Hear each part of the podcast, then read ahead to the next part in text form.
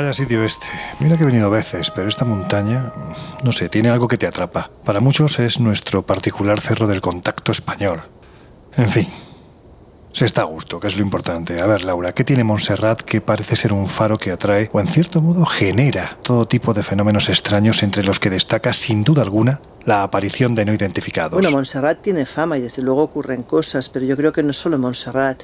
Como hemos dicho alguna vez en el Colegio Invisible, es un fenómeno que suele tender a ocurrir en estos lugares, es decir, en montes elevados, lugares aislados, y por eso muchas de estas montañas han pasado con los años a, a denominarse casi como lugares de poder. Bueno, pues por si no lo sabéis, se han cumplido 40 años desde que Luis José Grifol, una persona completamente ajena a estos asuntos, tuvo un avistamiento que le cambió la vida, literalmente. Cuando empecé a verlos de una forma inopinada, porque estaba completamente al margen del tema de los ovnis y del misterio y, y todo lo que son las paraciencias, pues en el verano del 77 me sentí llamado por ellos. Me produjeron una sensación psicofísica que me asustó porque me pensé que me daba como un ataque. Era como si me hirviera la sangre cuando estaba cenando en verano del 77. Y entonces salí a la terraza de casa y, a tomar una bocanada de aire a ver si me recuperaba para que no se asustara mi esposa, que teníamos ya dos niños pequeños, muy pequeños, y al alzar la vista, como normalmente se hace hacia arriba para ver cómo está el cielo, de despejado, cómo se ve, pues me sorprendió de que sobre mi vertical surgió un ovni grande y en un instante, en un segundo, se plantó en el horizonte y persistiendo en la observación del punto donde había, se había extinguido la luz, pues al momento apareció, se encendió de nuevo hizo una trayectoria como de un palmo hacia mi derecha. A la semana se volvió a reproducir la sensación y entonces ya me atreví, cuando ya pensé que volvería a ver la luz y cuando ya la vi llegar al horizonte le dije a mi esposa, oye, eh, Nieves, ¿quieres ver a un ovni? Pues mira, observa ya que volverá a salir hacia la derecha. Y entonces lo hizo, pero no lo hizo a la derecha, sino a la izquierda, quizás para que no me envaneciera, ¿eh? o para darme a entender que no estaban al sol que yo les tocaba. ¿eh? Fue entonces cuando consagró su vida a una búsqueda que, al parecer, aún no ha terminado. Y es precisamente en este lugar donde los días 11 de cada mes se continúan reuniendo tal y como hemos podido comprobar un grupo de románticos convencidos de que una noche más esas misteriosas luces, flashes, trazos en el cielo cuentan que incluso objetos más contundentes van a volver a hacer acto de presencia. Sin duda hablamos del caso más paradigmático del contactismo español. Y la fecha clave llega pues el domingo 11 de marzo de 1980 cuando él, intentando quizás estar más cerca de estos seres que contactan con él, eh, de estar quizás pues eh, más elevado, sube a Montserrat y ahí es donde realmente eh, aparecen frente a él a lo lejos unas luces que nada tienen que ver pues con lo que podría ser un aparato o algo convencional, algo reconocible, ¿no? Y, y, bueno, y se da cuenta que el contacto es real, que no es, una, no es un ilusionismo, no es algo que se haya imaginado. Y de hecho, a partir de ese momento, los días 11 de cada mes, pues cientos de personas se reúnen ahí en Montserrat con la intención de ver a los ovnis y también pues de intentar averiguar pues cosas que, que esos seres puedan explicarles o puedan contarles, si es así, claro. Ya están aquí. Vaya, esto te ha sonado realmente rollo poltergeist. ¡Eh! ¡Que os vais a caer! ¿Qué hacéis ahí? Ah, y tenemos que encaramarnos ahí.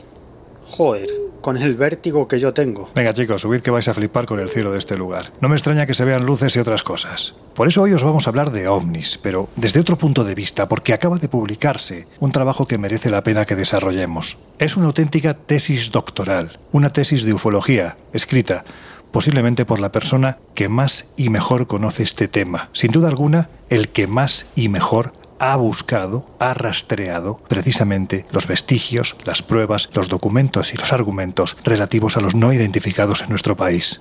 El título es Omnis, emisarios de la conciencia global. Así, sin pelos en la lengua, porque su autor, este señor que viene por aquí, ya ha demostrado que no los tiene. Ni en la cabeza. ¿Pero será posible el millennial asqueroso este? Anda, cállate y aprende de los mayores, pequeños altamontes. Vale, antes de que llegue la sangre al río, si os parece, comenzamos. Pero recuerda, por favor, Miguel, que tenemos solo hora y media. En los años 60, astrofísicos como Joseph Allen Hynek, asesor de Steven Spielberg en encuentros en la tercera fase, o el francés Jacques Vallée, fundaron un colectivo secreto para investigar las anomalías que se producían en los cielos del planeta. La conclusión a la que llegaron es que la ciencia, en muchos casos, no podía explicar lo que estaba sucediendo. Aquel colectivo fue conocido como el Colegio Invisible.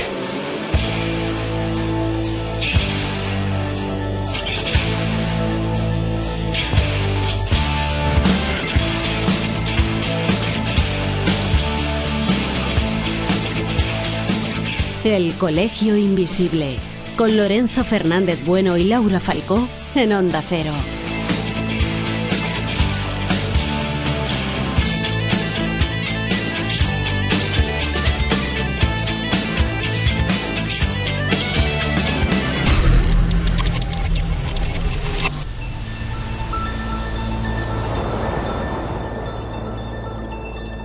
Bueno, bueno. Hoy, Miguel, me parece que no vas a tener muchos problemas para demostrar que tienes muchas cosas que contar. Pero recuerda, por favor, Miguel, que tenemos solo hora y media. Vale, vale. Procuraré ceñirme al tiempo que me habéis marcado. Pero, pero bueno, no os creáis, que ya sé que me habéis puesto el apodo de Miguel el Breve precisamente por todo lo contrario, porque no me callo ni cuando duermo, soy consciente. Pero hoy prometo que voy a dosificar mi verborrea habitual, o por lo menos voy a intentarlo. Pero antes, bueno, puesto que hoy vamos a tocar el asunto de los ovnis, desde un punto de vista completamente diferente, novedoso me atrevería a decir, porque en este libro que tengo en mis manos has desarrollado tu pensamiento sobre el asunto, bueno, pues después de muchos años de investigación. Pero antes me gustaría, Jesús, que nos des una visión, quizás una visión poquito más amplia, más ortodoxa de la historia del fenómeno, porque seguro que hay algún despistado que todavía no sabe cómo empezó todo este asunto, el de los no identificados, el de los ovnis. En cierto modo vamos a hablaros de la intrahistoria del tema, que dirían los sorteras. Venga Jesús, que este es tu momento. Y bueno, pues como puedes comprobar, te hemos buscado un escenario que creo que no puede ser mejor para hablar de este asunto. Anda, dale. OVNIs los hubo antes y por supuesto después del 24 de junio de 1947. Pero si hemos de narrar la historia moderna de la ufología, tenemos que acudir al relato del piloto civil Kenneth Arnold, quien pasaría a la historia como el primer testigo ovni y el causante indirecto de que, desde entonces, las extrañas luces y objetos que surcaban los cielos fueran inmediatamente asociadas con platillos volantes. Y el matiz es importante porque, como decíamos, Arnold ni fue el primero ni sería el último. Relatos y testimonios de extraños objetos en el cielo los hay desde antiguo. Incluso los romanos tenían ya sus ovnis análogos en los escudos de fuego. Pero sin ir tan atrás en el tiempo, a finales del siglo XIX y comienzos del XX, extraños dirigibles surcaban diferentes partes del mundo, desconcertando a los observadores. Con esto vemos que, de algún modo, y moldeados por el contexto sociocultural del momento en el que fueron avistados, estos extraños objetos que hoy mucha gente asocia a naves extraterrestres parecen estar presentes en el imaginario colectivo desde hace miles de años. Sin embargo, unas características muy concretas rodearon el incidente protagonizado por el piloto Kenneth Arnold. Fue en el año 1947 y por aquel entonces las historias de ciencia ficción sobre visitantes del espacio ya gozaban de amplio recorrido. Alrededor de las 3 de la tarde del 24 de junio, Arnold había acudido al Monte Rainer, en Washington, como colaborador en una misión de rescate. Durante el vuelo, se percata que hay tras él nueve objetos en formación en forma de boomerang. El avistamiento duró dos o tres minutos y sin embargo marcó profundamente el tejido social de la época y a la postre la historia del siglo XX y XXI al dar el cañonazo de salida a un fenómeno que muchos han considerado como uno de los grandes enigmas pendientes a resolver por la ciencia.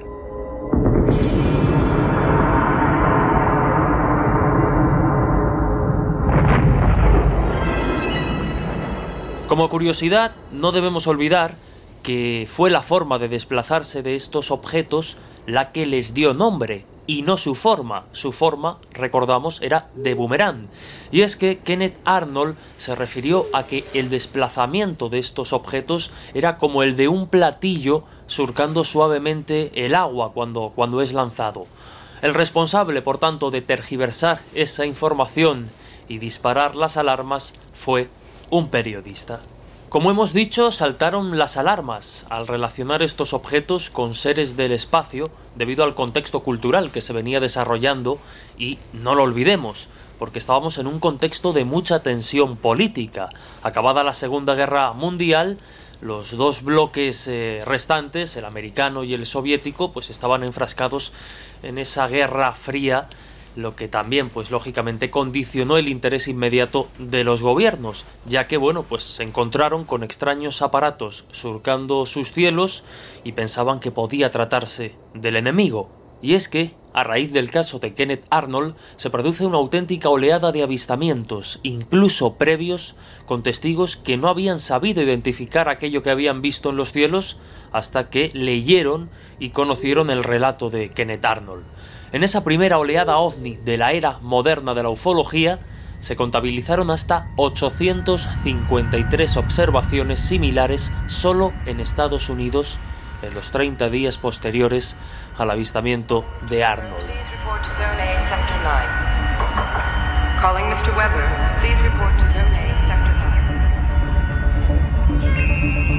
Y así, los medios comenzarían a informar de lo que, hasta que se acuñase término que hoy en día todos conocemos, el término ovni, pues se conocieron como platillos volantes. El responsable de acuñar el término que hoy aglutina un auténtico quebradero de cabeza para ufólogos e investigadores fue el mayor Héctor Quintanilla de las Fuerzas Aéreas Norteamericanas en la década de los 60. OVNI, del inglés UFO, objeto volador no identificado.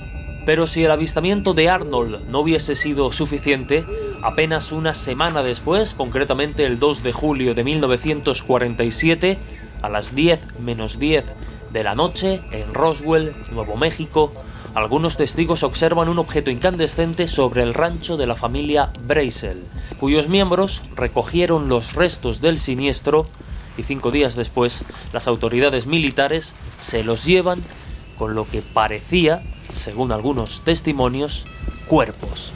Efectivamente, el famoso incidente Roswell echaba a andar y lo hacía con la nota del teniente Walter Hout reconociendo que había recuperado los restos de un platillo volante, aunque no tardaron mucho en rectificar y decir que aquello había sido un globo sonda. Pero daba igual, nuevo elemento que sumar al recién llegado fenómeno ovni, sus tripulantes. Como decíamos, el interés del gobierno estadounidense por esta cuestión no tarda en manifestarse cuando el 23 de septiembre de ese mismo año el general Nathan Twining, jefe de las Fuerzas Armadas, indicó en un memorándum la necesidad de que el asunto de los platillos volantes fuera investigado por las Fuerzas Aéreas, creando así el 30 de diciembre de ese mismo año, 1947, el proyecto Signo, que se encargaría de estudiar 273 informes ovni con la asesoría científica de diferentes perfiles, incluidas universidades. Dos años después se le dio carpetazo y se puso en marcha el proyecto Grudge, con una intención más orientada a explicar los casos de forma convencional.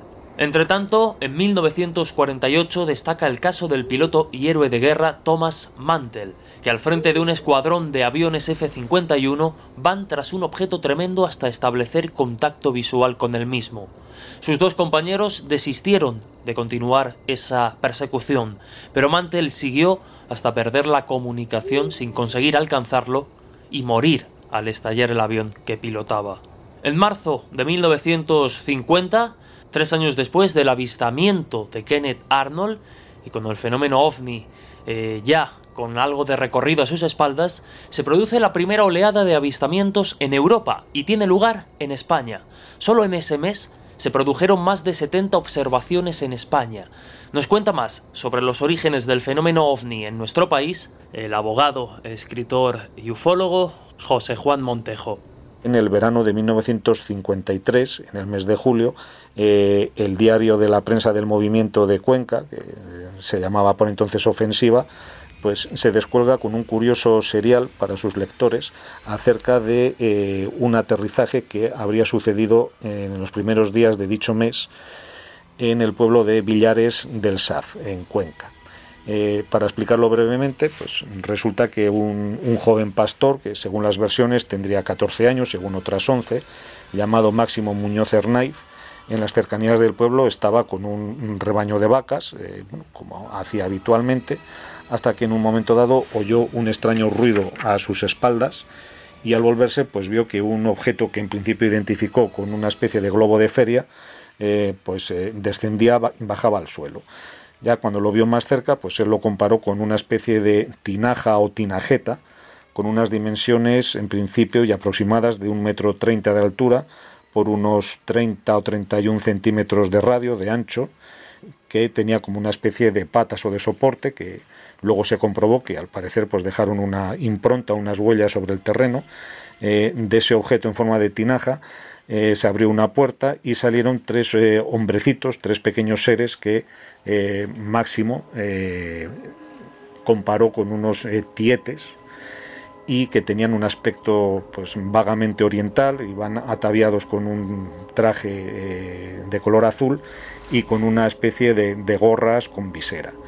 Parece ser que estos hombrecitos o tietes intentaron entablar un diálogo con el joven pastor, pero él no los entendió y finalmente uno de ellos quizá pues, como saludo de despedida o para o antes la impotencia de que eh, aquel eh, joven humano pues no les entendiera eh, le dio una especie de, cachete en la cara y ya pues subieron de nuevo al objeto y ya pues este se le voy desapareció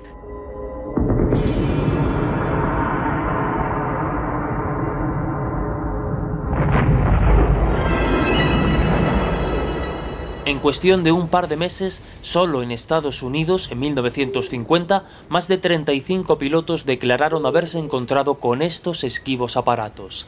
Pero de nuevo, y sobre todo en estos primeros años, la historia del fenómeno ovni es tan intensa como lo era el interés de determinadas instituciones del gobierno estadounidense, entre ellas la CIA, que, por supuesto, sabía cómo sacar partido del asunto.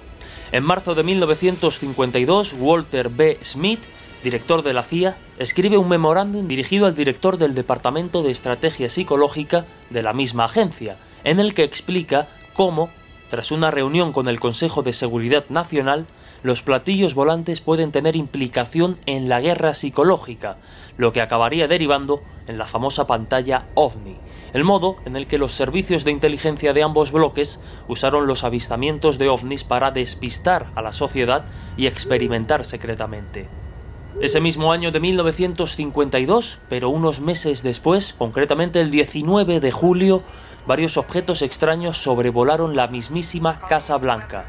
Pasada la medianoche, en el centro de control del aeropuerto de Washington, aparecen siete objetos en la pantalla principal del radar ante el asombro de Ed Nugent, el controlador que en ese momento estaba controlando el tráfico aéreo. Se desplazaban a gran velocidad, y minutos después, dos de estos objetos fueron localizados, sobre la Casa Blanca y otro sobre el Capitolio, ambas zonas de vuelo prohibidas por motivos de seguridad. Obviamente, y de nuevo, como ya es común en esta historia del fenómeno ovni, saltaron las alarmas. Aunque tardaron lo suyo en llegar por diferentes motivos, dos horas después llegaron a la zona algunos cazas con la intención de interceptar a los extraños objetos, que instantes antes comenzaron a desaparecer, aunque fueron recogidos testimonios que afirmarían haberlos visto a lo largo de la noche. Este suceso trajo consecuencias, ya que puso en evidencia el sistema defensivo de Estados Unidos y, tras el eco del suceso, la inquietud en la sociedad americana era patente, objetos desconocidos al margen de interpretaciones extraterrestres habían sobrevolado sin permiso cielo estadounidense, llegando incluso a la mismísima Casa Blanca, uno de los centros más importantes del poder mundial. Así, el 29 de julio de 1952 se convocó una rueda de prensa en el Pentágono. Durante los 80 minutos que duró, el general Stanford, al frente de la misma, repasó los sucesos que habían tenido lugar 10 días atrás y algunos incidentes ovni más reconociendo que carecían de una explicación concreta a causa de la falta de medios para investigar estos extraños avistamientos, que el gobierno además carecía de la tecnología capaz de realizar esos vuelos y finalizó señalando que ignoramos la causa de los fenómenos señalados. No podemos pretender, de una manera segura, que no se trate de visitantes venidos de otros planetas o de una potencia extranjera pero somos de la opinión de que podría tratarse de fenómenos físicos que somos incapaces de explicar por la ciencia actual. Pero si todo esto fuera poco, en el inicio de la década de los 50 florecía también el fenómeno contactista asociado a los ovnis y quienes afirmaban recibir mensajes de los tripulantes de los platillos, secundando sus mensajes incluso con marcas físicas en sus cuerpos. Nos da más datos el escritor y ufólogo Alfonso Trinidad. En la ufología, como en cualquier otra disciplina, las fechas son importantes, son relevantes porque ayudan a estudiar y a interpretar mucho mejor la fenomenología, como en este caso son los ovnis.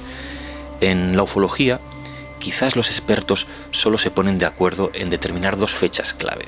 Una, obviamente, el 24 de junio de 1947, con el avistamiento de Kenneth Arnold, que da paso a lo que se denomina la era moderna del fenómeno ovni, a su investigación y a su estudio, y luego el año 1966, cuando John Fuller publica El viaje interrumpido, donde detalla y desarrolla la experiencia de Betty Barney Hill, ese matrimonio que afirmaba haber sido secuestrado por extraterrestres. A partir de entonces se habla abiertamente de las abducciones.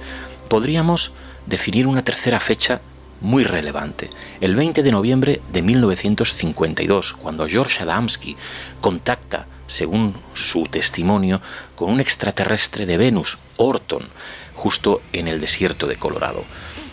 Antes ya había testimonios parecidos a ese, pero es Adamski quien de alguna manera lo hace público, al igual que sucedía con John Fuller y la experiencia de Betty Barnhill. Desde ese momento el contacto, los contactados, la posibilidad de que los seres extraterrestres estén contactando con seres humanos parece que es una realidad para muchos investigadores y para muchos testimonios. Ante la ignorancia de la procedencia de este tipo de objetos, en enero de 1953, el que comenzó como proyecto Signo y evolucionó después al proyecto Grutz, dio un salto más en su trayectoria y se denominó Proyecto Libro Azul. Con más de mil casos investigados a sus espaldas, y aunque la mayoría habían sido explicados de forma satisfactoria, había un porcentaje del 20% que no tenía explicación. Las conclusiones de los científicos encargados, bajo el nombre de Panel Robertson, señalaban que no había indicios hostiles del fenómeno, que no existían pruebas para afirmar que se tratase de algún tipo de arma extranjera, y también la necesidad de formar a la población en la detección de globos sonda y otros objetos o fenómenos que pudieran ser confundidos con ovnis. Es también en esos años, y al hilo del proyecto Libro Azul, cuando la CIA introduce en el panorama ovni a un personaje clave, Joseph Alan Hynek. A partir de ahí, comienza una campaña de descrédito al fenómeno ovni con pretendidas explicaciones a muchos casos que en algunas ocasiones no eran del todo satisfactorias.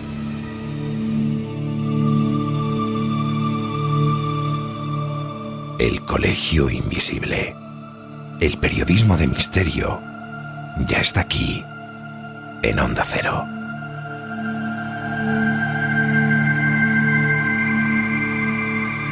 Bueno, pues antes de que Miguel se corte la lengua, porque ya veo que está deseando de hablar, si te parece, antes de escuchar la entrevista que le hicimos a una de las referencias ufológicas mundiales, conviene saber quién fue su padre, Joseph Allen Hynek. Venga, Laura, que te toca. Pues Joseph Allen Hynek fue un astrofísico, era profesor y ufólogo estadounidense que intervino como asesor científico en varios estudios ufológicos y luego pues continuó varias décadas investigando el tema por su propia cuenta.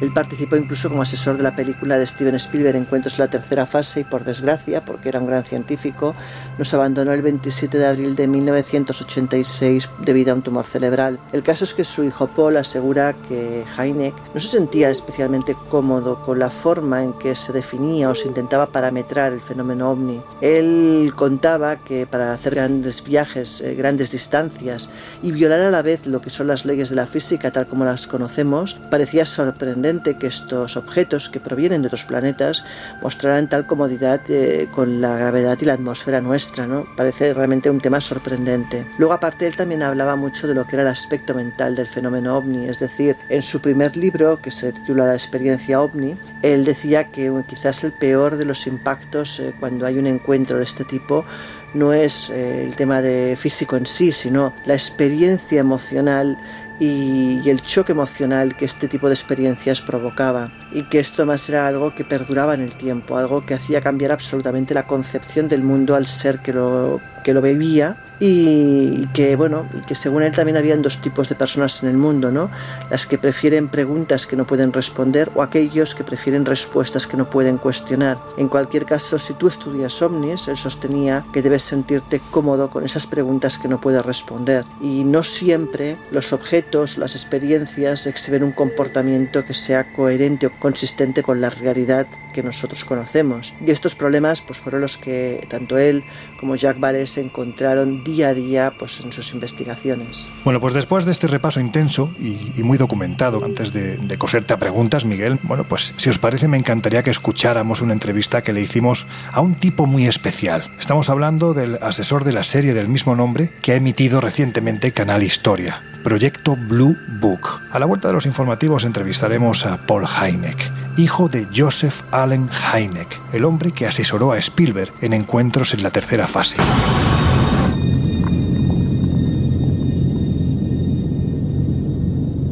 Si en la cara oculta de la luna todo está a punto, vengan las cinco notas.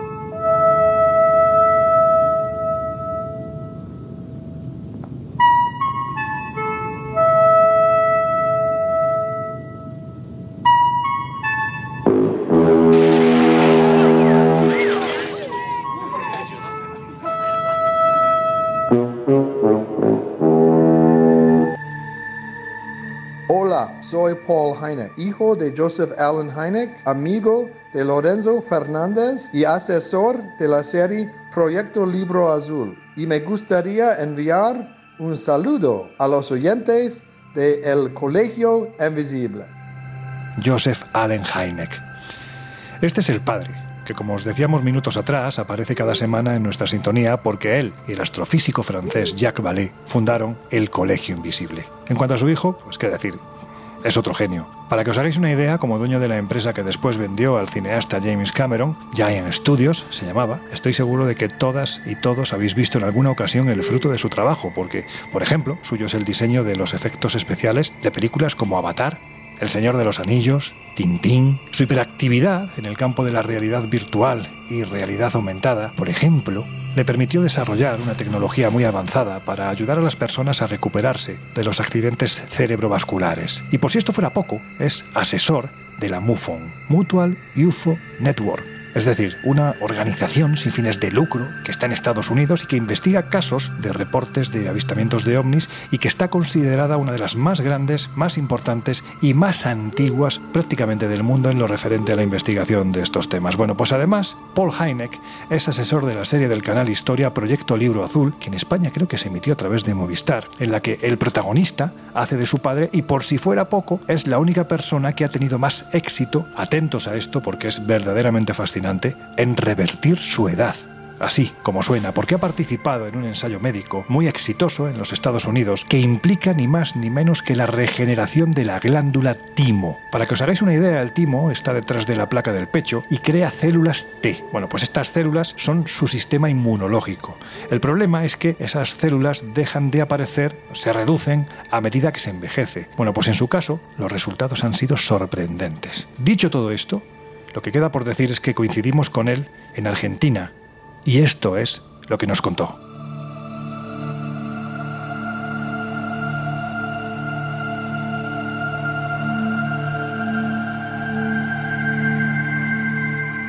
Nos encontramos en Capilla del Monte. Como sabéis, es uno de los lugares más mágicos, misteriosos que tenemos, no en América, sino prácticamente en el mundo entero. Estamos muy cerca del Cerro Uritorco y aquí me encuentro con una persona que os aseguro que es absolutamente única. Paul, ¿cómo estás? Bien, gracias. Paul, estamos en un sitio realmente especial. ¿Qué opinas de lugares como este? Hay lugares en el mundo que tienen una energía especial y donde puedes encontrar algo que no hay en el resto del planeta. Y este es uno de esos lugares. La gente cree en muchas cosas. Yo creo que hay una enorme cantidad de convincentes evidencias que demuestran que el fenómeno de los ovni es real. No tengo ni idea de dónde proceden los ovnis y, y, no estoy seguro de si creo que proceden de otros planetas porque hay muchos problemas con esta teoría. Pero si usamos la palabra alienígena para definir algo que no es de este tiempo, de este lugar o de esta dimensión, entonces sí, hay alienígenas.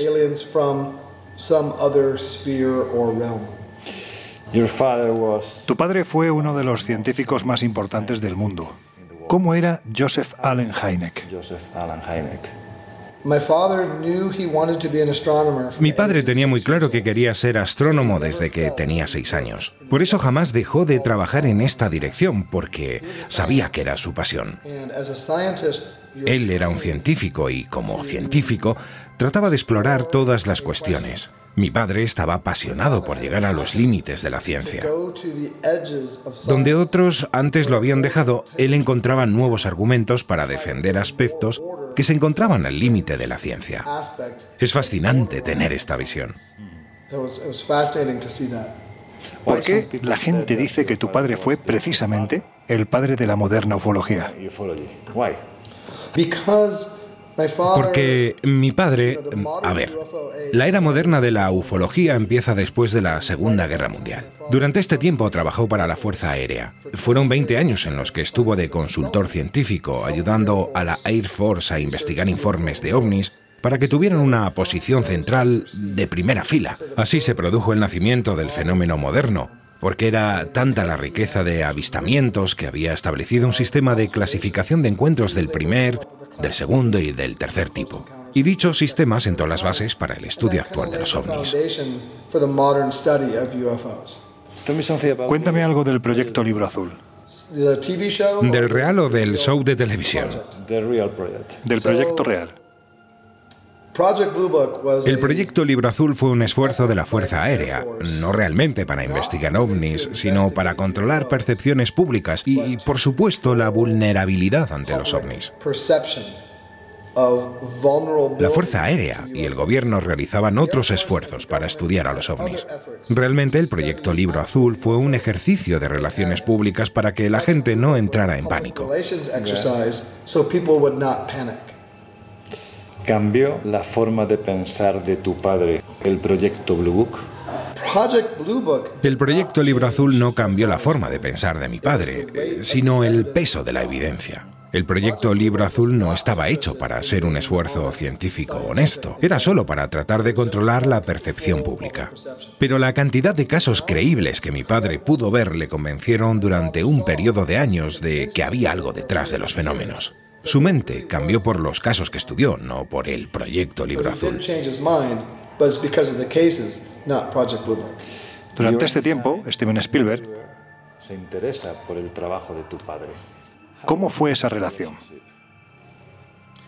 Pues una relación realmente buena. Puedes visitar un vídeo online en el que Steven Spielberg habla de mi padre. Spielberg estaba muy interesado en los ovnis desde muy temprana edad y quería hacer una película, pero le faltaba tener algo de base.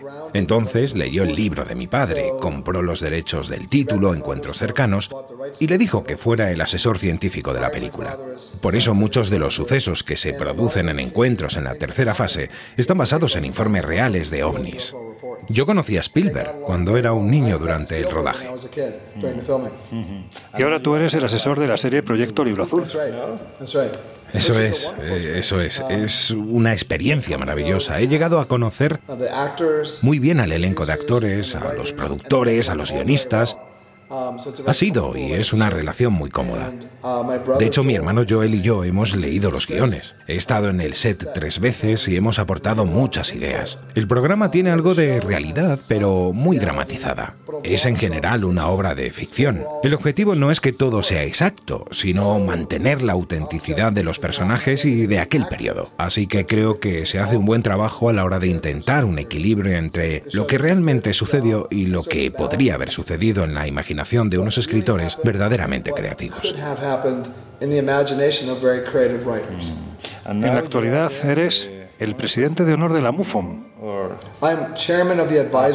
Soy el presidente de la Junta Asesora y ahora intento focalizar esfuerzos en el Centro de Estudios OVNI que creó mi padre. Pero he conocido muy bien a Jan Harsan, que es el director ejecutivo de la MUFON, y me ha preguntado que por qué no creo una nueva Junta Asesora que aporte ideas frescas. La verdad es que me he alegrado de ello.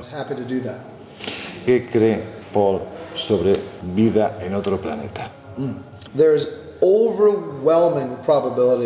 Existe una abrumadora probabilidad de que el universo tenga vida en todas partes, de que haya millones de civilizaciones, pero eso no significa que esa vida nos esté visitando. El universo es tan grande y nosotros tan pequeños que será muy difícil identificarlos. Además, no creo que ellos estén interesados en nosotros.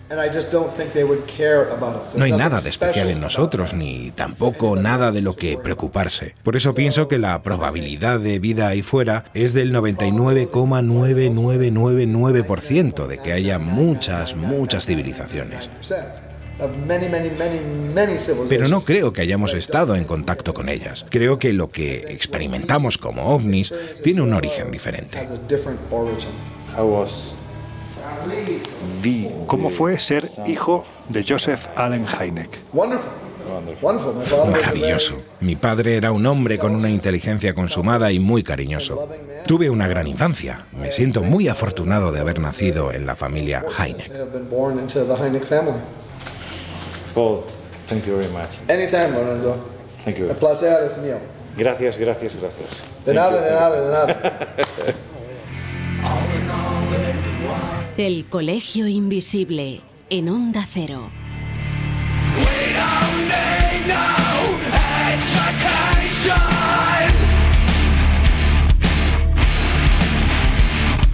We don't need no mind control. No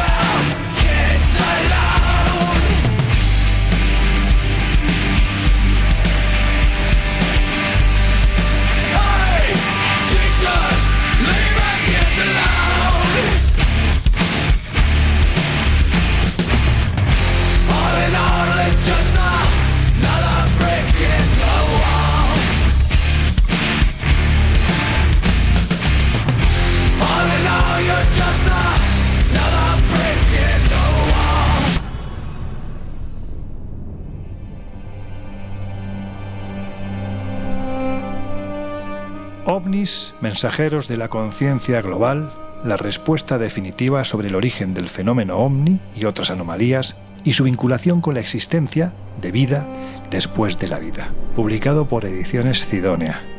Después de casi 30 años investigando el fenómeno ovni, revelas en este libro los casos más increíbles que has investigado durante las últimas tres décadas y nos ofreces una explicación al enigma ovni y al resto de fenómenos denominados anómalos, conectando aparte estos misterios con el asunto quizás más trascendente de todos, que es la existencia de la vida después de la muerte y también la existencia de esa conciencia global a la que algunos quizás denominarían Dios. Eh, bueno, de hecho, esa existencia que constituye la base sobre la que se sustenta y ordena nuestro universo. Ciencia de vanguardia, investigaciones sobre el terreno, encuentros cercanos con humanoides, ovnis sobre bases militares y las últimas evidencias respecto a la existencia del más allá constituyen algunos de los argumentos de este libro imposible, diría yo, de clasificar. Bueno, no será porque no hayas utilizado etiquetas. ¿Realmente crees en una conciencia global? Porque tal y como lo planteas da la sensación que detrás de los ovnis estuviese casi Dios. Pues algo así, porque en el libro digo que las personas religiosas podrían denominar Dios o inteligencia cósmica a esa conciencia global a la que me refiero a lo largo de todo el libro. Y, y, fijaos, recuerdo que hace algún tiempo estaba entrevistando a un físico teórico muy conocido que ha escrito varios libros muy interesantes. Él se llama Amit Goswami, eh, es de origen hindú, pero desarrolló la mayor parte de su carrera en universidades de los Estados Unidos. Y, y bueno, yo le estaba preguntando sobre telepatía, precognición, sobre la influencia de la mente sobre la materia y él en un momento determinado me dijo, mira, olvídate de todo eso. La única verdad es que solo hay una conciencia global.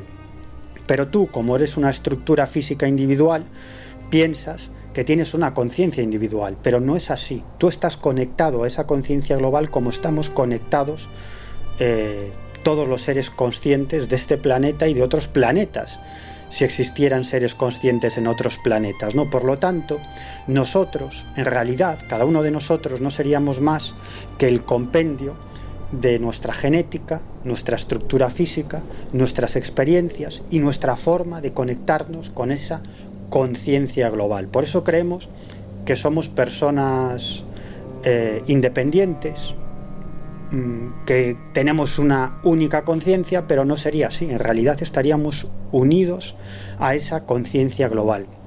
Y desde hace ya algunos años se están realizando experimentos muy interesantes en universidades y en laboratorios científicos para tratar de averiguar cómo funciona esa conciencia global. Por ejemplo, uno de los proyectos más conocidos es el llamado Proyecto Conciencia Global, precisamente, que se está desarrollando en un laboratorio de anomalías que está asociado a la Universidad de, Stanford.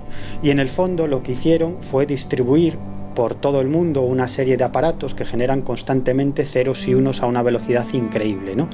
Bueno, con el paso de cierto tiempo, las leyes de la estadística dicen que los ceros y unos pues tienden a, estabilizarse, a equilibrarse. ¿no?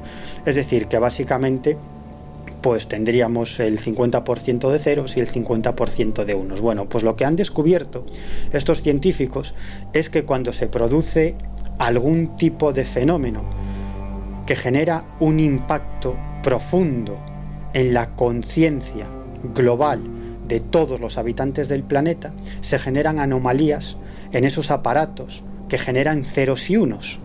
Por ejemplo, eh, la muerte de Lady Di, que generó un impacto global en las conciencias de todos o incluso los atentados del 11S, que no os quiero ni contar. Pues cuando se producen estos hechos, se generan anomalías en esos aparatos que generan ceros y unos. Por lo tanto, si esta conciencia global es capaz de interactuar con la materia de esa forma tan simple, es decir, cambiando o modificando el número de ceros y unos que generan estos aparatos, pues imaginaos hasta qué punto puede influir esa conciencia global, influencia de la que no conocemos prácticamente nada. Y esto, además, implica algo todavía más trascendente, y es que la materia y la conciencia son exactamente la misma cosa. Nosotros creemos que es algo diferente, pero son exactamente la misma cosa. Es algo que ya dijeron los grandes físicos teóricos de todos los tiempos, como el premio Nobel Heisenberg o el premio Nobel Planck, que fue el creador, nada menos, el padre de la actual física cuántica. En tu trabajo de investigación, repetimos, que es resultado de tres décadas de búsqueda, que se dice pronto, aseguras que el fenómeno se adapta a cada época, a cada cultura y prácticamente a cada sistema de creencias. Eso yo creo que es lo que defendemos quienes nos dedicamos a estos asuntos, pues eso, ¿no? Que detrás de casi cualquier fenómeno anómalo, se llame manifestación mariana, extraterrestres, fantasmas, en fin, que se encuentra el mismo origen. Y no desde ahora, sino pues como se dice poéticamente, desde la noche de los tiempos. Lo que ocurre es que la interpretación la hacemos en base a nuestro entorno sociocultural y sobre todo en base a nuestro sistema de creencias. Claro, aquí la gran pregunta es de qué se trata, porque en antiguos manuscritos se hace referencia a elfos, hadas e incluso barcos voladores. Venga, si te parece vamos a remontarnos a la génesis del asunto para intentar saber qué es lo que hay detrás. Claro, esta visión del fenómeno ovni parte del astrofísico e ingeniero informático Jacques Vallée, que es probablemente el investigador ovni más importante de todos los tiempos. Y lo que poca gente sabe es que desde su juventud Jacques Vallée sintió un gran interés por toda una serie de obras eh, antiguas de contenido heterodoxo como ocultismo, alquimia, magia y Jacques Vallée se dedicó como digo, desde muy joven a coleccionar este tipo de obras. ¿no? Bueno, el caso es que cuando ya estaba eh, trabajando de astrofísico, en el año 1961 se cruzó el fenómeno ovni en su vida. Él estaba trabajando en el Departamento de Satélites Artificiales del Observatorio Astronómico de París cuando eh, se sorprendió enormemente de que sus superiores destruyeran de forma sistemática toda una serie de registros y filmaciones de ovnis. Bueno, eso a él le cabreó muchísimo porque le parecía, y obviamente lo era, una actitud muy poco científica, ¿no? Y él quiso averiguar qué eran esos extraños objetos que sobrevolaban los cielos de Francia y de todo el mundo, que hacían una serie de maniobras imposibles y que las autoridades militares y académicas pues lo único que hacían era ocultar esta, esta realidad, ¿no? Y aquí, en este punto, algunos años después, es cuando se unen eh, en una teoría estas dos pasiones, ¿no? la pasión por el fenómeno ovni y la pasión por estas obras antiguas de contenido heterodoxo. Bueno, pues lo que descubre Jacques Vallée en estas, en estas obras, que eran fundamentalmente obras de la Edad Media, de Escocia e Irlanda, pues lo que descubre Jacques Vallée es que en estas obras se relatan una serie de extraños acontecimientos, como la aparición de unos barcos voladores que estaban pilotados por unos extraños seres que la población de la época identificaba con seres del folclore de esas zonas, es decir, identificaba a estos seres como elfos, duendes, eh, seres elementales de la naturaleza, incluso ángeles y demonios. Y lo que más le sorprendió a Jacques Vallée es que los tripulantes de estos barcos voladores de la Edad Media se comportaban como los modernos tripulantes de los ovnis, solo que bajo otro disfraz. Es decir, que como los ovnis actuales, aterrizaban, eh, secuestraban a la gente e incluso eh, contactaban y mantenían diálogos con los sorprendidos testigos humanos. Y cuando les preguntaban estos testigos humanos quiénes eran, pues estos extraños seres decían que provenían de unas lejanas tierras llamadas Magonia. Y Jacques Vallée lo que descubrió es que esto era el fenómeno ovni, pero con otro disfraz.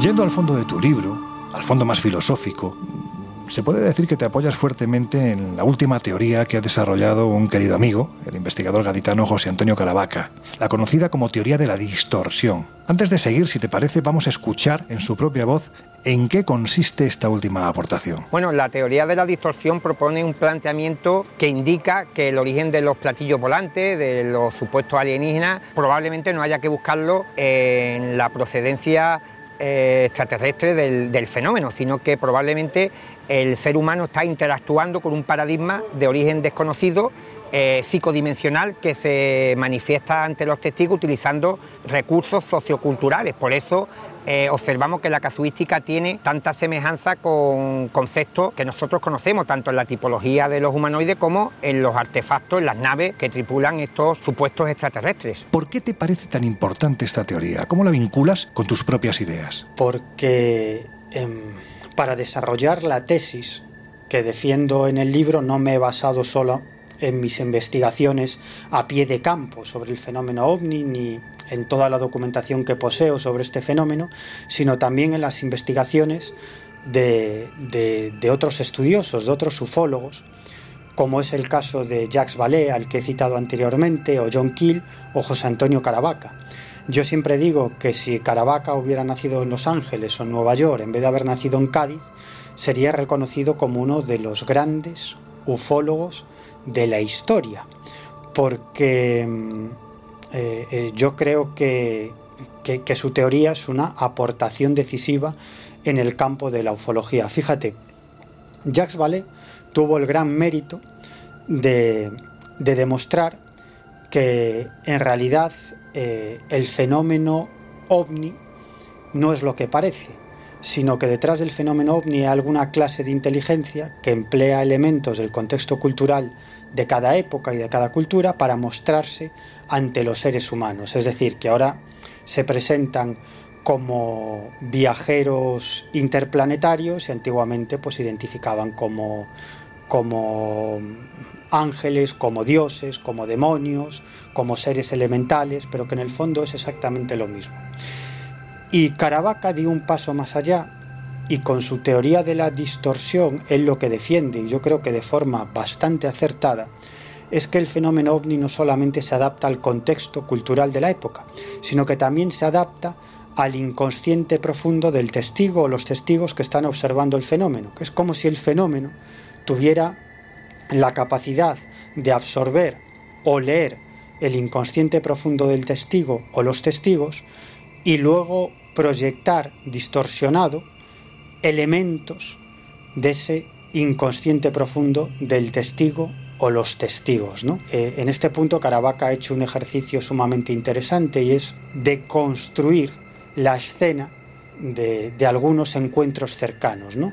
Y si estudiamos esos encuentros cercanos o elementos de esos encuentros cercanos, incluso elementos físicos de la nave o de los tripulantes, y estudiamos también el inconsciente profundo del testigo, llegamos a la conclusión de que esa escena tiene muchísimo que ver con el propio testigo. Es decir, que el fenómeno no se estaría adaptando solamente al contexto cultural de la época, sino que también se estaría adaptando al inconsciente profundo de ese testigo. Y, y, yo lo que he planteado es nada más y nada menos que la identificación del origen del fenómeno ovni, es decir, qué es lo que genera ese fenómeno que desde mi punto de vista es esa conciencia global que también me sirve para mostrar no solamente qué es el fenómeno ovni y otra serie de fenómenos anómalos, sino también cómo actúa y por qué actúa de esa manera. Otro de los conceptos que aparecen en tu trabajo es el de inconsciente colectivo. ¿A qué te refieres exactamente? Bueno, desde mi punto de vista, ese concepto de inconsciente colectivo que acuñó el eminente psiquiatra Carl Gustav Jung, una de las mentes más importantes del siglo XX, tiene mucho que ver con ese otro concepto de conciencia global. De hecho, eh, no demasiada gente sabe que Gustav Jung publicó un libro sobre ovnis. Se titulaba o se titula un mito moderno sobre cosas que se ven en el cielo. Y la primera edición de este libro salió publicada en el año 1955. Hay que tener en cuenta que la era moderna de los ovnis comienza con el avistamiento de Kenneth Arnold en 1947. Pues unos ocho años después, Gustav Jung publica un libro sobre el fenómeno ovni y él vincula claramente el fenómeno ovni al inconsciente colectivo. ¿no? Él eh, llega a decir que el fenómeno ovni actúa como una especie de, de mandala ¿no? y que utiliza el símbolo y la, y la metáfora para mostrarse ante los seres humanos. Yo leí ese libro de Jung eh, siendo muy joven, con 15, 16 o 17 años, ¿no? Y no entendía absolutamente nada y, y pensé que Jung estaba completamente equivocado, ¿no? Y muchos años después, cuando ya lo, pude releer con un mayor bagaje cultural y, y, un mayor bagaje también en lo que respecta a la investigación del fenómeno ovni, pues llegué a la conclusión de que en realidad el idiota no era Gustav Jung, sino que el idiota era el que estaba leyendo ese libro, en este caso yo mismo. ¿no? Y, es muy interesante lo que plantea Gustav Jung, porque en realidad los casos de encuentros cercanos con ovnis funcionan así, casi como una experiencia onírica. No, yo que me estoy dedicando en los últimos meses a analizar mis sueños, me doy cuenta de que mis sueños me hablan sobre los problemas de mi vida o aquellas cosas que me preocupan, pero me hablan utilizando el símbolo, utilizando la metáfora. Bueno, no es difícil de desentrañar lo que nos quieren decir los sueños, porque si lo hacemos nosotros mismos, pues nosotros mismos sabemos lo que significan esas metáforas para nosotros mismos. Y, en el fenómeno ovni sucede algo muy similar. No, los casos de encuentros cercanos son en su mayoría absolutamente absurdos, con toda una serie de elementos, diríamos, oníricos, guion, absurdos, exactamente igual que en los sueños, ¿no? que hay muchos elementos absurdos que, que, que, durante el proceso del sueño nos parecen normales, durante nuestra experiencia onírica, y luego cuando nos despertamos y recordamos ese sueño, pues vemos que son absurdos. Y en el fenómeno ovni sucede exactamente igual. cuando los testigos están viviendo ese encuentro cercano con ovnis, esa serie de elementos absurdos, les parecen normales, pero luego cuando recuerdan la experiencia se dan cuenta de que esa experiencia está repleta de elementos absurdos. Inconsciente colectivo o lo que ahora los científicos denominan conciencia global, en cierto modo la fuente de la que todos formamos parte. ¿Qué tiene esto que ver con los avistamientos de ovnis? Pues desde mi punto de vista todo porque cuando Gustav Jung habla del inconsciente colectivo no se refiere a una cuestión meramente psicológica del individuo, sino que considera que ese inconsciente colectivo está formado por los inconscientes de, de todos los seres humanos y que de algún modo ese inconsciente colectivo, como si fuera una especie de egregor, tiene entidad por sí mismo y puede mantener un diálogo o una influencia o una interacción con, con, los inconscientes de cada una de las personas. Es decir, que se está produciendo siempre un constante diálogo entre el inconsciente de los individuos y ese inconsciente colectivo. Básicamente hablar del inconsciente colectivo es hablar de la conciencia global.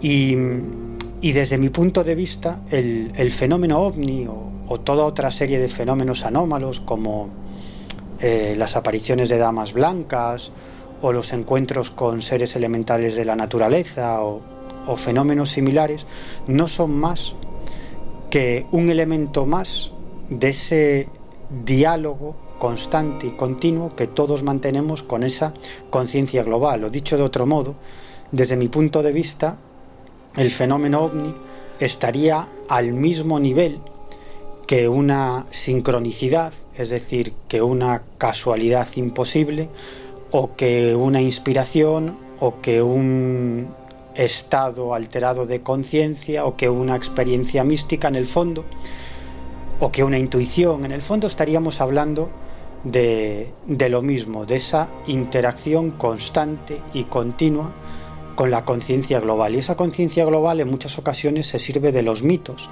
para mostrarse ante nosotros. Y yo esto lo empecé a comprender estudiando un tema que aparentemente nada tiene que ver con el fenómeno ovni, que son las apariciones de la Santa Compañía, esa procesión de almas en pena que se sigue observando hoy en día en muchas zonas de, España, de nuestro país y también de Europa. Lo interesante de este tema es que la Santa Compañía es un mito. Los antropólogos tienen bastante bien estudiado de dónde parte este mito de la Santa Compañía, cómo va mutando a lo largo del tiempo, a lo largo de los siglos, hasta sincretizarse con el cristianismo y finalmente pues acabar dando lugar al mito de la Santa Compañía. Sin embargo, la Santa Compañía se aparece y se aparece de verdad. Y cuando hablas con los antropólogos que estudian este asunto a pie de campo, te dicen que creen que hay algún tipo de estímulo externo al ser humano, porque todos los testigos cuentan básicamente lo mismo y además todos los testigos,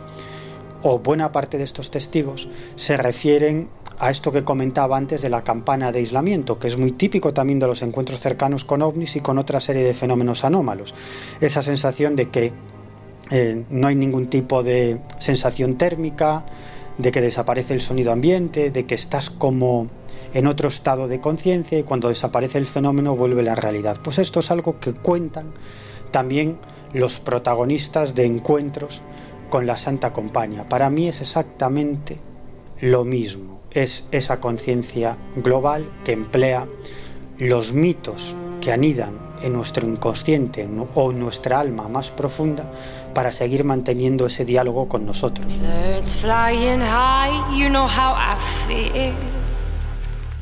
El Colegio Invisible. Los jueves de una y media a dos y media de la madrugada en Onda Cero.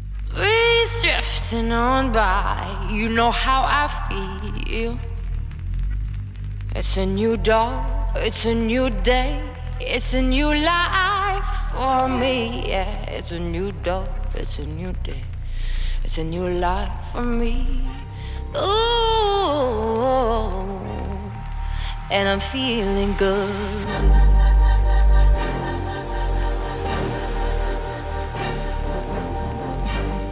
Fish in the sea, you know how I feel. rivers running free. You know how I feel.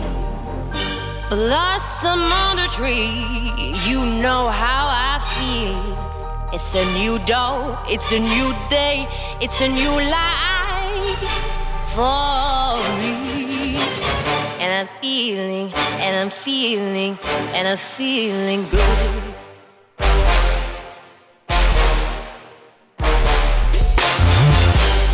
Stars when you shine, you know how I feel. Scent of the pine,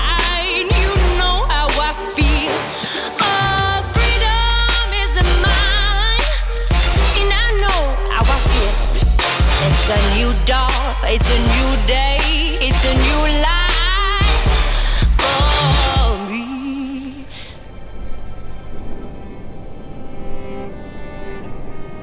Bueno, pues por si alguien se ha perdido o está despistado, estamos sometiendo a nuestro compañero Miguel Pedrero a un profundo interrogatorio. ¿El motivo? Bueno, pues la publicación de su libro OVNIs, Mensajeros de la Conciencia Global. El subtítulo de momento lo voy a dejar a un lado porque si no, entonces no terminamos el, el programa. Es un título tan extenso como, como su conocimiento sobre el tema y con conocimiento de causa os decimos que es un libro tremendamente atrevido en el que se plantean hipótesis novedosas y tremendamente arriesgadas, ¿verdad, Laura? Sin lugar a dudas, porque Miguel no se corta un pelo a la hora de plantear la intervención de esta conciencia global mediante elementos que se metían en lo más profundo del inconsciente colectivo y que actuaban pues como una advertencia de lo que podía ocurrir en momentos especialmente delicados para la humanidad, como por ejemplo el riesgo de crisis nuclear de la década de los 50 del pasado siglo. A ver, Miguel, ¿cómo se come todo esto? Claro, antes trataba de explicar eh, la vinculación o la semejanza del fenómeno ovni con las experiencias oníricas. Y decía que llevo algún tiempo eh, tratando de estudiar mis sueños. Y, uno se da cuenta de que en realidad eh, los sueños en muchos casos responden a cuestiones o a problemas que nos preocupan de nuestra vida diaria y nos ponen la solución delante de los ojos, pero nunca de una forma clara, sino utilizando el símbolo o la metáfora, porque el símbolo y la metáfora es eh, el auténtico lenguaje del inconsciente, porque un sueño no es más que un diálogo entre nuestro inconsciente y nuestro consciente. Bueno, pues el fenómeno ovni actúa de la misma manera, es decir, que nos advierte sobre peligros, en este caso no sobre los peligros que debe enfrentar una sola persona, sino que nos advierte de los peligros a los que debemos enfrentarnos todos nosotros como, como especie humana. ¿no? Y, y, y uno cuando estudia sus sueños se da cuenta de que esas respuestas ya las tenía dentro de sí, es decir, que que esas respuestas no vienen de ningún tipo de entidad externa a uno mismo, sino que ya las tenemos dentro de nosotros mismos, pero que en muchas ocasiones de forma consciente no queremos ver esas, esas respuestas porque nos pueden hacer daño, nos pueden obligar a cambiar nuestro modo de vida, etcétera, etcétera. Bueno, el fenómeno ovni es igual.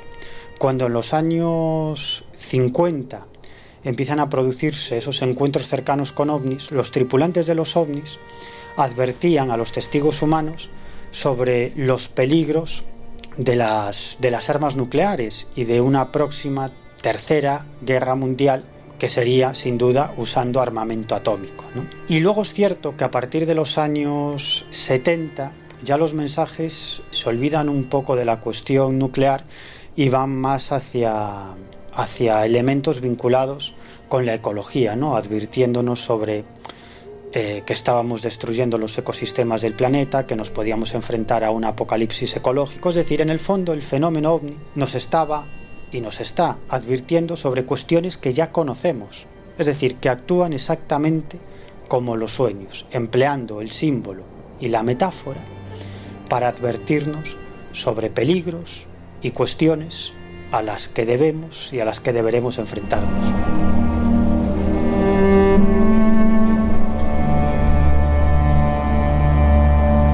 Laura, si te parece, vamos a dar paso a las preguntas de, varios compañeros que no han querido perder la oportunidad de apuntarse a este interrogatorio al bueno de Miguel. Pues sí.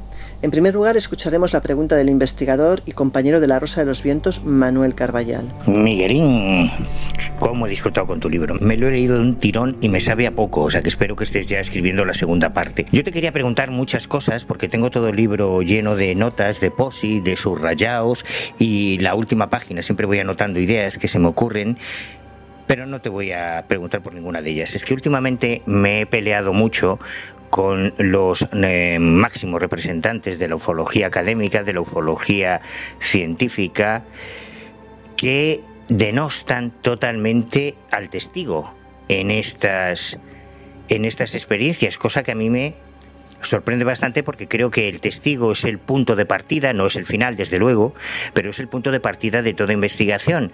Y a mí me recuerda mucho, es la comparación que siempre hago, eh, lo que pasaría con un policía que no acude a la escena del crimen, que no interroga a los sospechosos, que no habla con las víctimas, que se limita a leer el caso o el así son las cosas, publicaciones anteriores y que en base a ello pretende resolver un crimen, ¿no? ¿Qué, opinas tú sobre este planteamiento de la ufología científica sobre el valor del testigo en estas experiencias?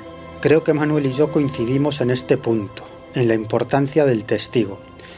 Y como dice Manuel, el testimonio solo es el principio, luego hay que empezar a investigar.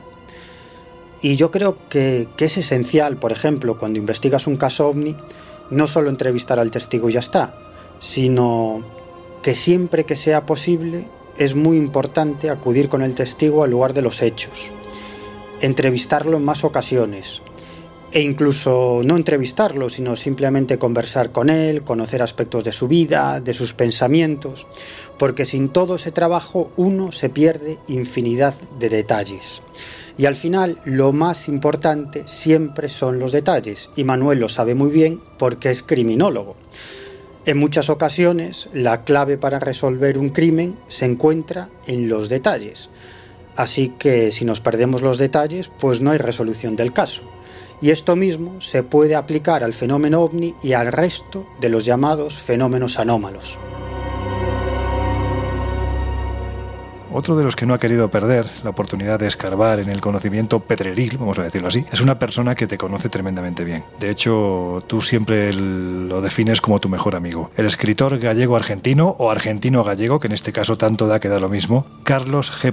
Fernández. Vamos a escuchar su pregunta. Sorprende ver en un libro de ovnis un capítulo dedicado a las experiencias cercanas a la muerte.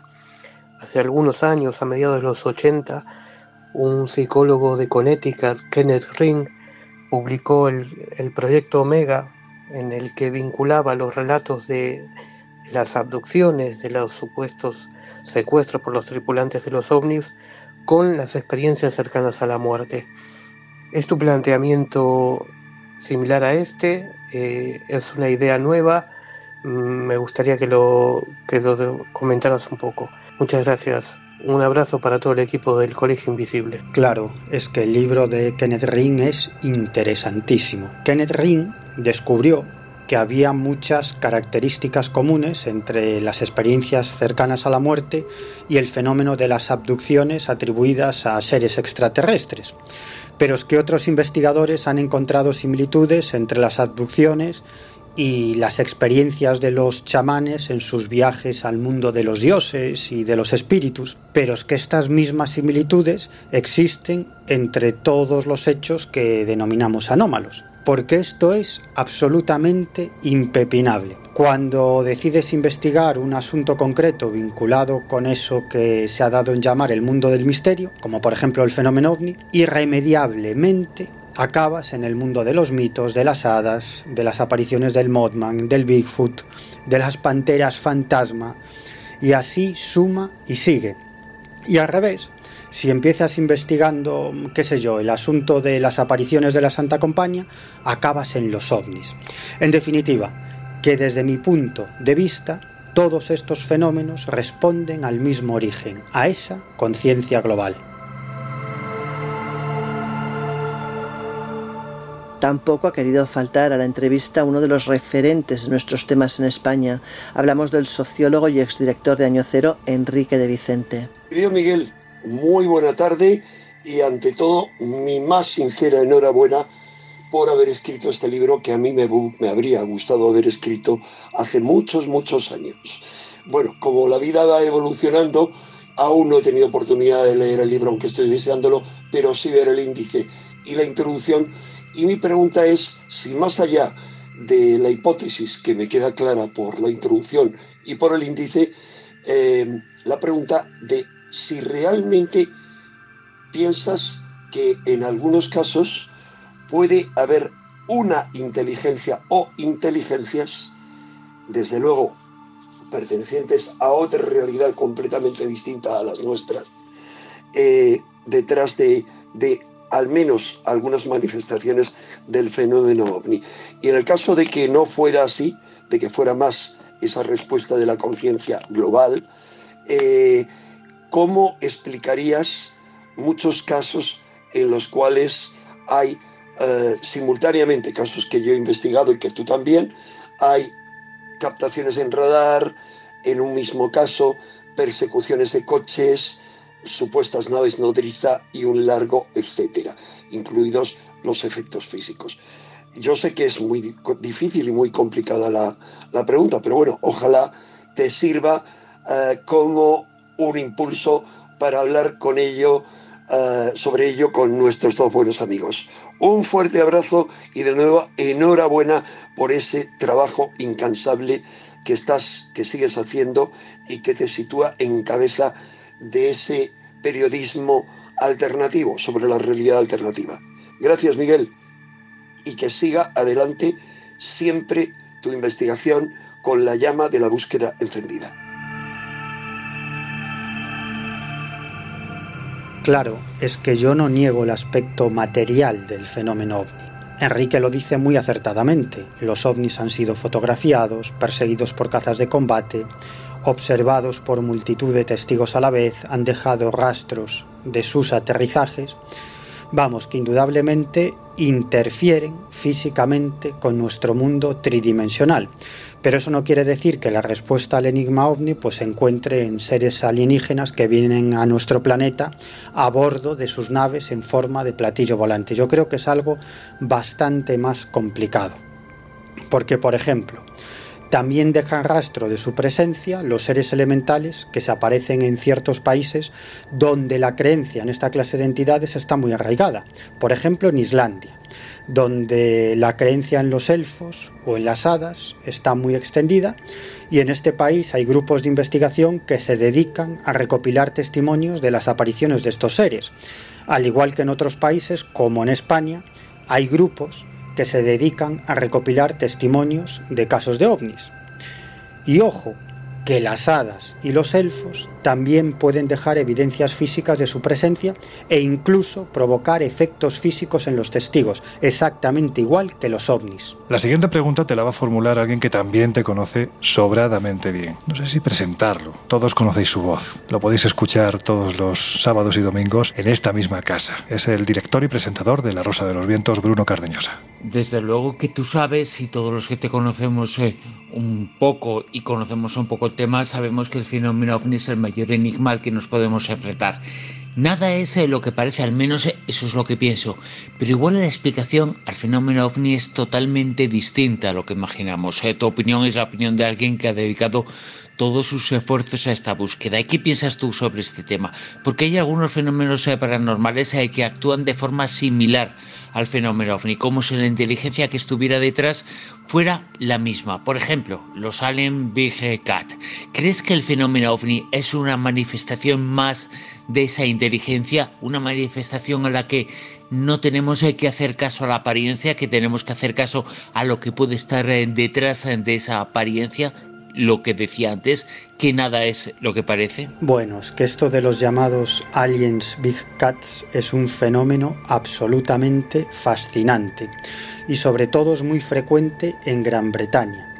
Y vendrían a ser básicamente felinos fantasma de grandes dimensiones, así como suena.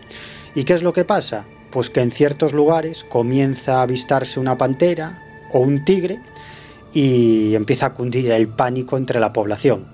Las autoridades policiales empiezan a realizar batidas por la zona, incluso es habitual que algunos testigos logren fotos y filmaciones de esos felinos de grandes dimensiones, pero al final todo queda en nada. Nunca se encuentra el felino en cuestión, que, que, actúa más como un fantasma que como un animal de carne y hueso, aunque puede dejar huellas de su presencia, puede ser visto por decenas de personas a la vez y puede ser filmado y fotografiado. Pero a pesar de todas las batidas y todos los esfuerzos, nunca se consigue capturar a uno de estos ejemplares. Es decir, que si cambiamos a estos felinos fantasma por los ovnis, vemos que el modo de actuar de ambos fenómenos es prácticamente calcado. Para mí es lo mismo. Lo único que cambia es el disfraz del fenómeno. ¿Te van a hacer preguntas solo hombres? No. Aquí tenemos una mujer, una mujer de armas tomar, que todas las semanas, todos los fines de semana, nos cuenta la historia de muchas mujeres precisamente con historia. Es la codirectora y copresentadora de La Rosa de los Vientos, Silvia Casasola. Ahí va su pregunta. Hola, Miguel. Me gustaría preguntarte si viendo las investigaciones que se están realizando sobre el cerebro y la exploración del cerebro, si lo unimos con todo lo que llevamos de adelanto también sobre la inteligencia artificial, que incluso se está comentando que se está empezando a humanizar, combinando las dos cosas, podremos comprender mejor el origen del fenómeno ovni y qué es lo que nos quiere transmitir. Silvia, es que lo que planteas da para otro programa o directamente para una serie de programas. Creo que es muy acertada tu apreciación porque el desarrollo de la inteligencia artificial va a cambiar va a revolucionar todos los campos del conocimiento y también el de los fenómenos anómalos sin ninguna duda. De hecho, eh, Jacques Vallée, el mejor investigador ovni de todos los tiempos, por lo menos para mí, lleva tiempo trabajando con programas informáticos que analicen infinidad de casos ovni para descubrir alguna tendencia o alguna clave importante dentro de este enigma. Y claro, es que la inteligencia artificial, el big data, la minería de datos, bueno, todo esto va a ser un avance sin precedentes. Y yo no descarto para nada que en poco tiempo, empleando estas herramientas, lleguemos a conclusiones muy acertadas sobre el fenómeno ovni. Y si a esto le sumamos, como dice Silvia, los enormes avances en el campo de la neurología, bueno, pues se abren ante nosotros unas posibilidades casi casi infinitas. Es que estamos viviendo unos tiempos tan, tan apasionantes, es que creo que no somos conscientes de que estamos siendo actores principales en unas décadas cruciales para el futuro de la especie humana. Da la sensación, Miguel, de que a nuestros oyentes el tema OVNI, fíjate que se dice desde hace tiempo que si está muerto, que si ya no interesa. Bueno, pues nosotros podemos demostrar por descargas, por interés, por mensajes, que es todo lo contrario. Cada vez que se habla de los ovnis, el número de descargas, por poner un ejemplo, sube. Y en este caso le damos la voz en nombre de todos los oyentes a Borja Palazuelos de Madrid, que te hace esta pregunta. Yo quería preguntar esto. ¿Es posible que el fenómeno ovni no tenga en sí ningún propósito, ningún tipo de propósito ni ningún tipo de significado y que lo que lo causa mm, sea de origen azaroso, no busque ningún destino y, como decía, ningún fin propiamente dicho, ¿es posible que sea así? Wow, pues es una pregunta muy interesante que nos haría ahondar en cuestiones filosóficas muy, pero que muy profundas. Pero por resumir, si mi tesis está en lo cierto, en realidad no tendría sentido hablar de finalidad respecto al fenómeno ovni, al menos de finalidad tal como interpretamos los seres humanos ese concepto. Porque ya sabéis que, desde mi punto de vista, el fenómeno ovni y otros fenómenos anómalos no serían otra cosa que una evidencia más de ese contacto constante y fluido de todos nosotros con esa conciencia global de la que también formamos parte. Y otras evidencias de ese contacto pues podrían ser las casualidades imposibles, las intuiciones, la telepatía, la precognición, un cambio de paradigma en un momento determinado, etc. Y es que desde mi punto de vista, este contacto continuo con la conciencia global sería una parte importante del proceso evolutivo de todos los seres conscientes, porque todos estamos en contacto con todos y absorbiendo información de esa conciencia global. y a la vez también estamos contribuyendo con la información de nuestros pensamientos a esa conciencia global.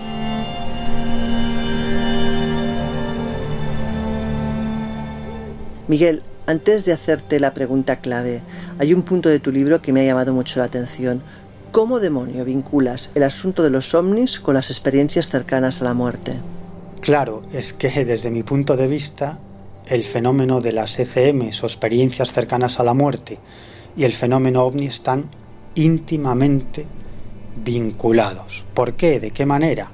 Bueno, a lo largo de toda esta entrevista he intentado explicar que, en mi opinión, el origen del fenómeno ovni y de otra serie de fenómenos anómalos se encuentra en esa conciencia global a la que todos pertenecemos y de la que todos formamos parte.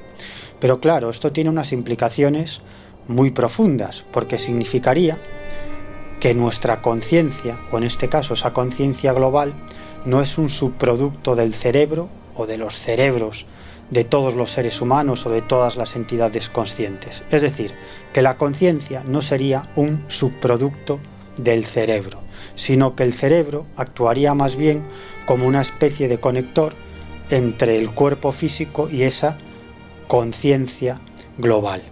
Y claro, esto significaría también que después de la muerte física, es decir, cuando el cerebro deje de funcionar, nosotros seguiríamos existiendo de algún modo, es decir, nuestra conciencia seguiría existiendo de alguna manera que no puedo determinar, no sé si con ciertos rasgos individuales o quizás confluyendo definitivamente en esa conciencia global. De hecho, a, mí uno de los aspectos que más me interesan en los relatos de experiencias cercanas a la muerte es cuando los protagonistas de estas experiencias eh, describen su contacto con la luz, ¿no? ese túnel o, esa oscuridad que, va a dar a una, a una luminosidad que, suelen describir como de una enorme belleza. Y, y, yo he podido entrevistar a muchos protagonistas de CM y cada uno describe el contacto con esa luz de forma diferente, es decir, utilizando palabras diferentes pero queriendo decir lo mismo. Unos dicen, ese era mi verdadero hogar, me sentía en casa. Otros dicen, es que me fundía con la luz, es que formaba parte de esa luz. Otros dicen, era como estar, como estar con Dios o como formar parte de Dios. Es decir, que en el fondo lo que estarían describiendo es esa confluencia definitiva de nuestra conciencia con esa conciencia global, por decirlo de algún modo. Ahora sí, Miguel, ¿qué son los ovnis para ti? Porque me da que la respuesta engloba tantos conceptos que solo falta Dios detrás de los mismos. Claro, porque esa conciencia global sería, digamos que, el orden del universo, ¿no? lo que algunas personas religiosas podrían denominar nada más y nada menos que Dios. Pero mm, bueno, yo creo que ya lo he explicado a, lo largo de esta entrevista. Desde mi punto de vista, el fenómeno ovni y otra serie de fenómenos anómalos, al igual que una intuición, que una sincronicidad, que un estado alterado de conciencia, que una experiencia mística, que una idea que aparece de repente en tu mente, todo esto no son más que elementos dispersos de esa vinculación constante que todos nosotros tenemos con esa conciencia global. Es decir, que estos fenómenos no serían más que una parte de esa comunicación continua y constante con la conciencia global.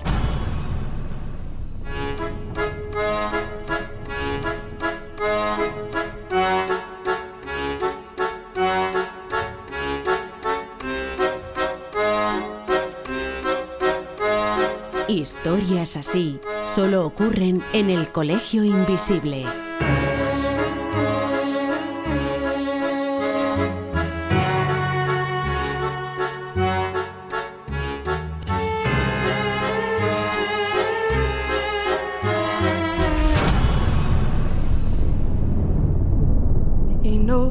Sunshine when he's gone. It's not away.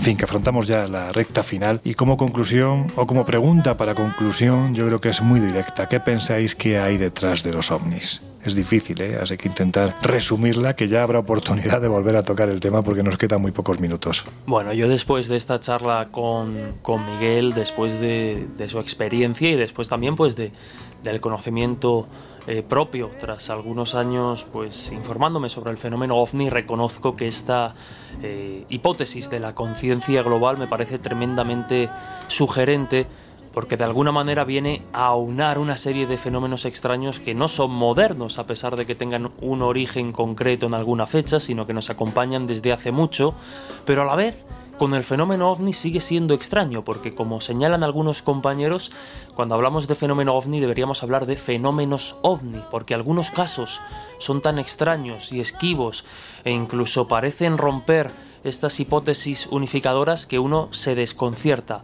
Pero sí reconozco que, que entiendo que esa línea de intentar buscar las claves en las diferentes piezas del puzzle puede ser la que al final y aunque nosotros ni siquiera lo veamos, nos dé las claves para comprender mejor esta nueva mitología que de alguna manera tiene sus consecuencias también en el plano físico. Bueno, yo siempre he creído que la necesidad de destacar, de que los demás te perciban como alguien único o privilegiado, está en la esencia del ser humano, ¿no?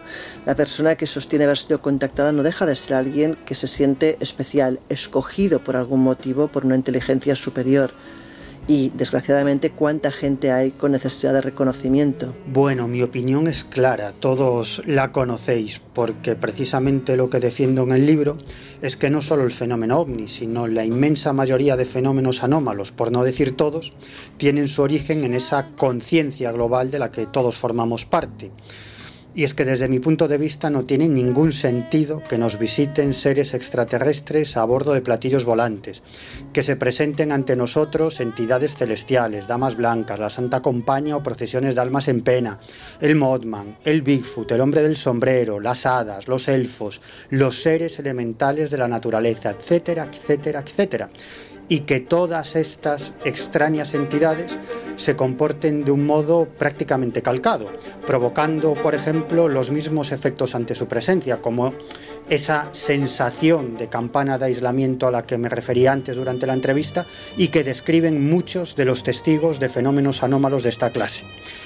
En definitiva, que para mí todos estos fenómenos tienen el mismo origen, la conciencia global. Ya sabéis, antes de cerrar las puertas del Colegio Invisible de esta semana, nos podéis encontrar durante estos siete días, estos próximos siete días, en el kiosco, en la revista Año Cero Enigmas y también, por supuesto, en nuestras plataformas digitales www.espaciomisterio.com y también en viajesprisma.com. Y si queréis entrar en contacto con nosotros, bueno, pues ya sabéis, estamos en el Colegio Invisible, arroba onda ese es nuestro mail, abierto las 24 horas y también en Twitter, en Instagram y en Facebook, donde nos podéis buscar en el primero como arroba colinvisibleoce y los dos últimos como el Colegio Invisible en Onda Cero. No sé si lo he dicho muy claro, pero en fin, seguro que me habéis entendido.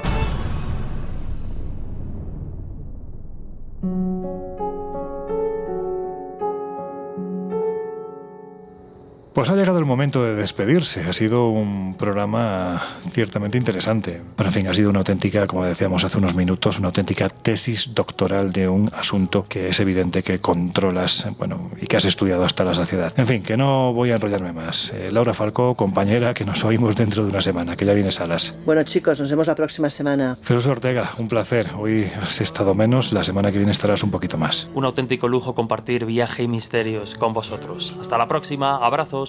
Y Miguel Pedrero, amigo, un placer escucharte. Por mucho que hables, siempre hablas bien y cosas interesantes. Hasta dentro de siete días. Bueno, pues muchísimas gracias por aguantar mis teorías y, y mis cosas y hasta la próxima aventura. Y a vosotros os dejamos ya con José Luis Salas y sus no sonoras. Cerramos ya las puertas del Colegio Invisible, así que nos volvemos a escuchar dentro de una semana. Que seáis muy, muy felices. El